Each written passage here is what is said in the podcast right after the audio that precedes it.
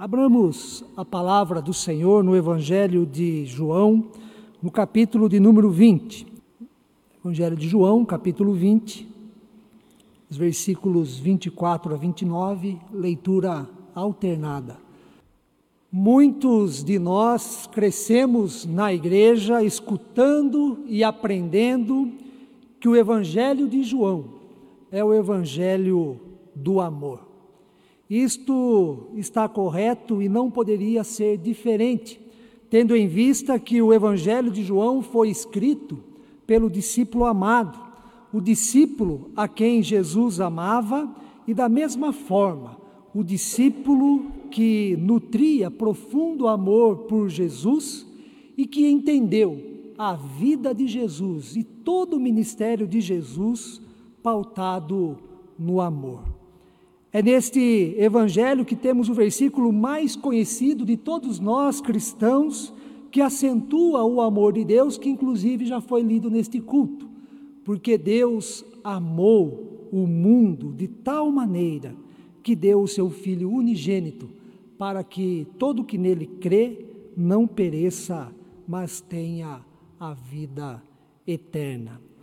Nas epístolas joaninas, as três cartas de João que estão no finalzinho da Bíblia, o amor aparece como marca distintiva também, mostrando que para João a vida cristã é baseada no amor. Sem amor, nós estamos longe do Cristo ressurreto estamos longe de Deus, sem amor, nos colocamos de forma excluída do reino de Deus, porque o reino de Deus é o reino do amor. E olha o que João escreve na sua primeira epístola, no capítulo 4, os versículos 7 e 8. Amados, amemo-nos uns aos outros, porque o amor procede de Deus, e todo aquele que ama é nascido de Deus e conhece a Deus. Aquele que não ama não conhece a Deus, porque Deus é amor. No entanto, além do amor, o Evangelho de João pode muito bem ser concebido como o Evangelho da vida. Vários são os versículos e as narrativas que apresentam Jesus como o caminho da vida, ou então a própria vida que todos nós e todas as pessoas buscam e desejam, interiormente ou existencialmente falando. Vários são os textos no Evangelho de João que nos mostram Jesus como a vida ou o caminho da vida. Cada momento da liturgia desta manhã foi iniciado com um versículo neste sentido. Por exemplo, João inicia o seu evangelho dizendo que a vida estava nele, em Jesus, e a vida era a luz dos homens. João também afirma que Jesus é o caminho, a verdade e a vida, e ninguém vai ao Pai, ninguém chega até Deus se não for por Ele, por Jesus. É no Evangelho de João que nós aprendemos que Jesus é o pão da vida e que ele veio para nos trazer vida e vida em abundância. Para João, Jesus é apresentado como o bom pastor, o pastor que conhece, o pastor que chama pelo nome, o pastor que dá a sua vida em favor das ovelhas por amor. No Evangelho de João, Jesus é apresentado como o caminho da vida para todas as pessoas. Ele é o caminho da vida para aqueles e aquelas que estão excluídos do templo, ou seja, para a mulher que vive em Samaria, região rebelde, idólatra, povo pior que os pagãos na ótica dos judeus. Jesus é o caminho da vida para a mulher impura, que contraria os bons costumes e por isso foi pega em flagrante adultério. Jesus é o caminho da vida para quem não consegue enxergar, como o cego que, conforme a compreensão daquela época, tinha a marca do pecado estampada no seu rosto e que não faz outra coisa no seu dia a dia a não ser pedir esmola. Jesus é o caminho da vida para o casal que não sente mais alegria, representada pela falta do vinho nas bodas em Caná da Galileia. Jesus é o caminho da vida para quem tem fome. Por isto ele multiplicou os pães e os peixes para alimentar a multidão e ensinou que ele é o pão da vida. Jesus é o caminho da vida para quem tem sede, pois ele é a água viva. Jesus é o caminho para quem tem sede e quem dele beber será uma fonte a jorrar para a vida eterna. Jesus é o caminho da vida para quem vive nas trevas, pois Ele é a luz do mundo. Jesus é o caminho da vida para aqueles e aquelas que passam pela morte, pois Ele mesmo disse: Eu sou a ressurreição e a vida. Quem crê em mim, ainda que morra, viverá. E todo que vive e crê em mim não morrerá eternamente. João, no capítulo 11, versículos 25 e 26. Mas Jesus também é o caminho da vida, não só para quem está excluído do templo, mas para quem frequenta o templo, a casa do Senhor, para quem, inclusive, é líder na casa do Senhor. O exemplo disto é o Nicodemos, fariseu, um dos principais dos judeus, segundo o Evangelho de João, capítulo 3, que procura Jesus à noite e recebe a mensagem de que é preciso nascer de novo, é preciso uma nova vida que o próprio Jesus oferece. Jesus é o caminho da vida para quem tem dúvida, para quem tem dúvida, para quem tem dúvida em relação à fé, em relação ao próprio Deus, em relação a Jesus como Filho de Deus. Jesus é o caminho da vida para quem não tem satisfatoriamente as respostas sobre quem é Deus,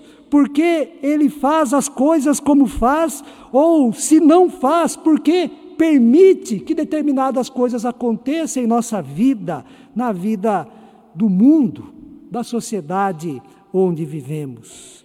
Jesus é o caminho da vida para quem duvida que Ele ressuscitou no terceiro dia.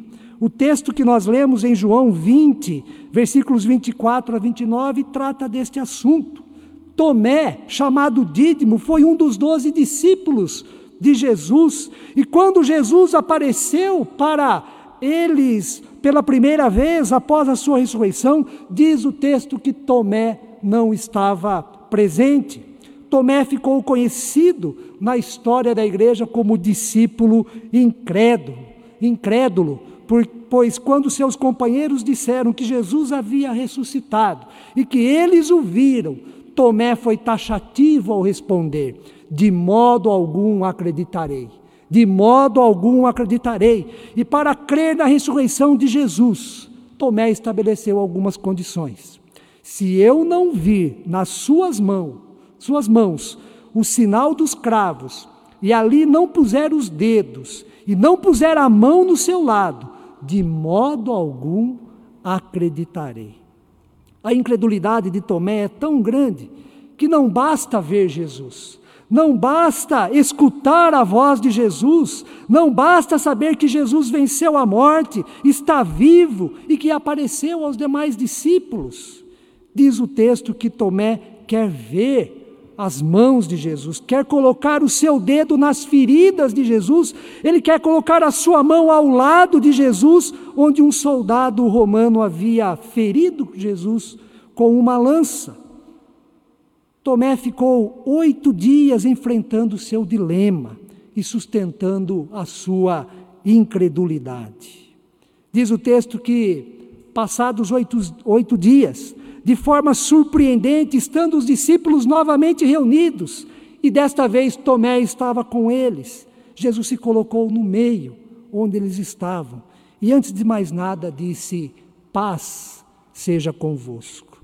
E a seguir, Jesus se voltou a Tomé, olhou nos olhos de Tomé e de forma muito paciente, Jesus pediu para que ele visse as suas mãos, colocasse o seu dedo na ferida e ao mesmo tempo a sua mão no, seu, no lado do seu corpo. E depois então Jesus disse a Tomé: Não seja incrédulo, Não seja incrédulo, mas crente. Diante desta experiência única e surpreendente, Tomé responde: Senhor meu e Deus meu. Senhor meu e Deus meu. O texto se encerra com Jesus dizendo: Porque me viste e creste, bem-aventurados os que não viram e creram. Temos aqui, irmãos e irmãs, três movimentos, ou então três situações passadas por Tomé que dizem respeito a todos nós. A primeira situação, ou primeiro movimento, é o da incredulidade. A segunda situação e movimento da incredulidade para a afirmação da fé. E a terceira situação que encontramos no texto, da afirmação da fé para a bem-aventurança. Vamos refletir rapidamente sobre cada um destes movimentos na vida de Tomé, que dizem respeito a todos nós, cada uma destas situações. De modo algum acreditarei, disse Tomé. Há muitos Tomés fora da igreja. Nós conhecemos vários deles e é possível que alguns sejam do nosso convívio diário, esteja entre os nossos parentes, entre os nossos familiares e amigos. Mas há Tomés também dentro da igreja.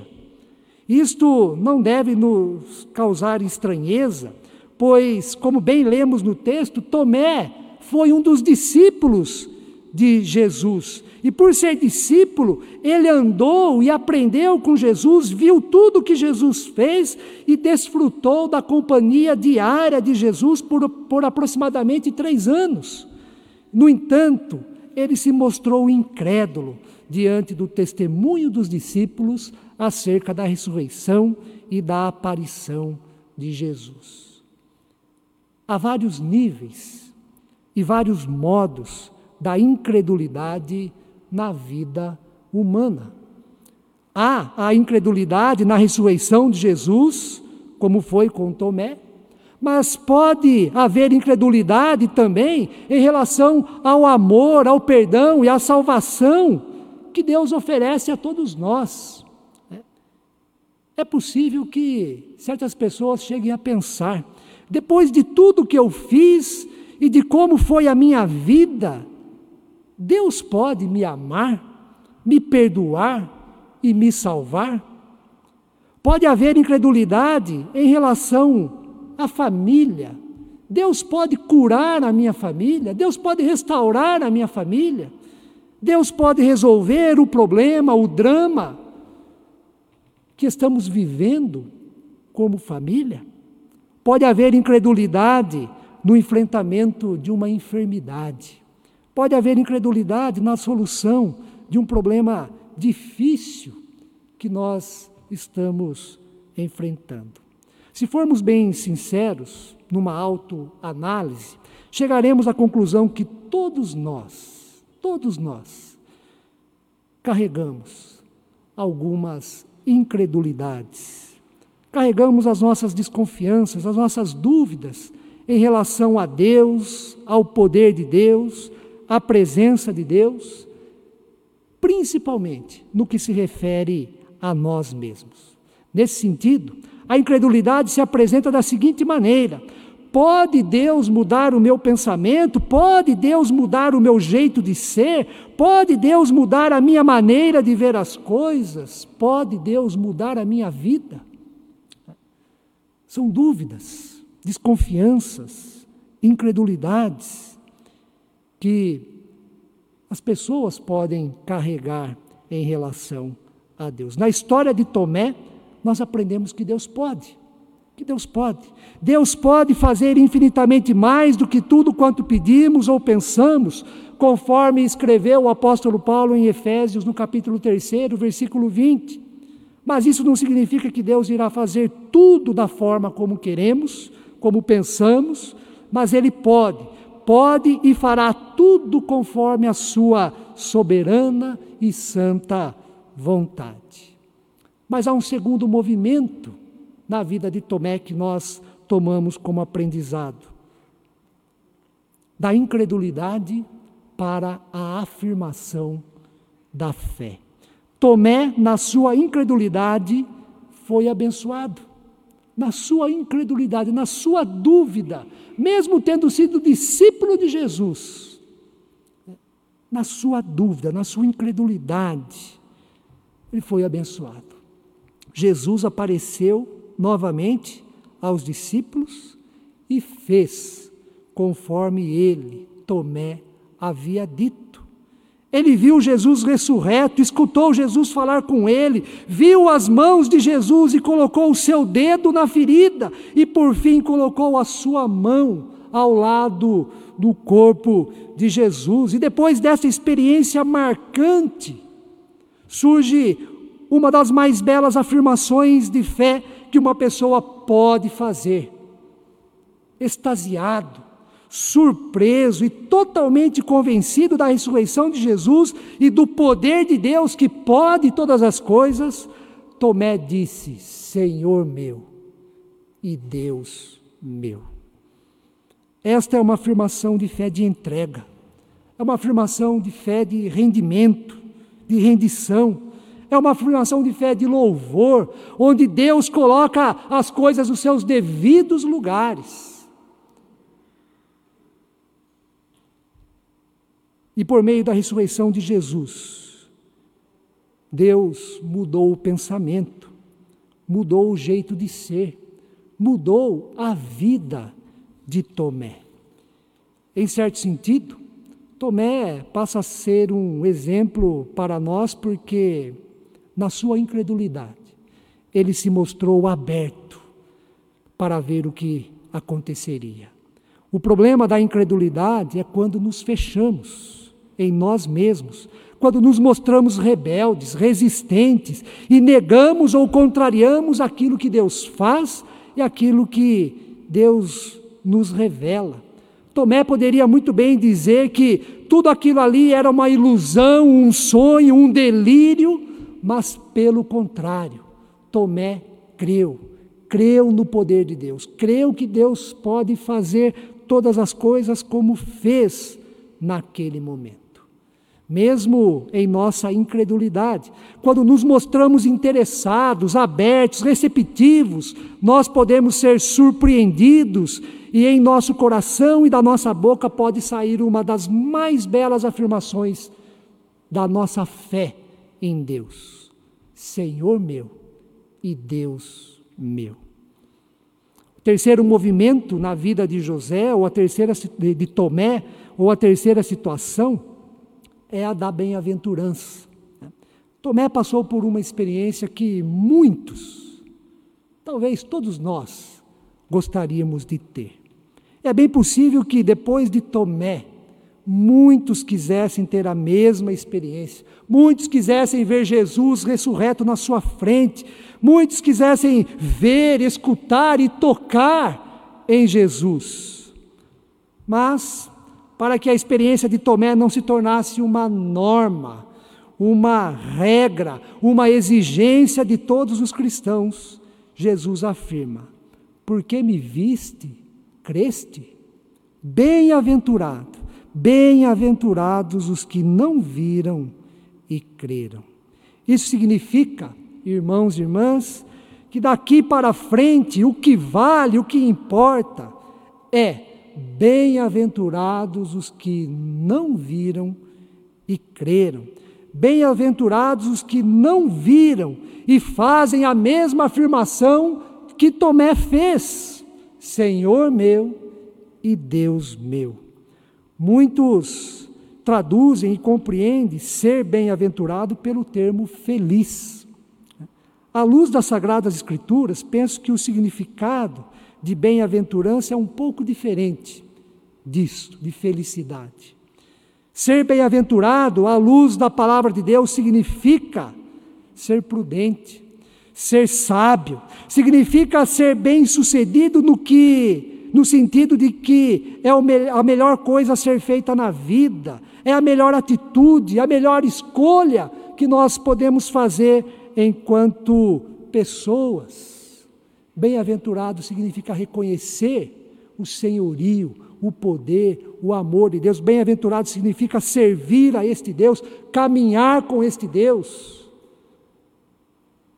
e ter a certeza diária da presença, do amor, da vida que vem de Deus e do seu Filho Cristo Jesus em direção a nós. Para concluir, eu não sei como você lida com a questão da incredulidade em sua vida. Se chega ao ponto do ateísmo, ou se você até crê em Deus, como muitas pessoas em nosso país, mas acha que Ele não é capaz de agir em determinadas situações que você está enfrentando. Eu também não sei qual a afirmação de fé está presente em seu coração em relação a Deus e a Jesus ressurreto. A partir do texto lido e compartilhado, o que eu posso dizer é, em relação a Deus, a Jesus, não seja como Tomé. Ou seja, não seja aquela pessoa, né? eu tenho que ver para crer no poder de Deus, no amor de Deus, na graça de Deus. Não desafie Deus, não busque testá-lo. Apegue-se nas palavras de Jesus: bem-aventurados os que não viram e creram. Esteja aberto, receptivo, atento àquilo que Deus fez e faz em sua vida. Esteja aberto, receptivo, atento à manifestação do Jesus ressurreto em seu viver pois ele pode, ele pode aparecer de maneira surpreendente para você, em meio a tantas situações que são importantes na sua vida. Esteja aberto, receptivo, atento à revelação de Deus, à presença do Jesus ressurreto em sua vida. O que eu posso dizer é, irmão e irmã, seja bem-aventurado, seja bem-aventurada. Que Deus assim nos abençoe. Amém.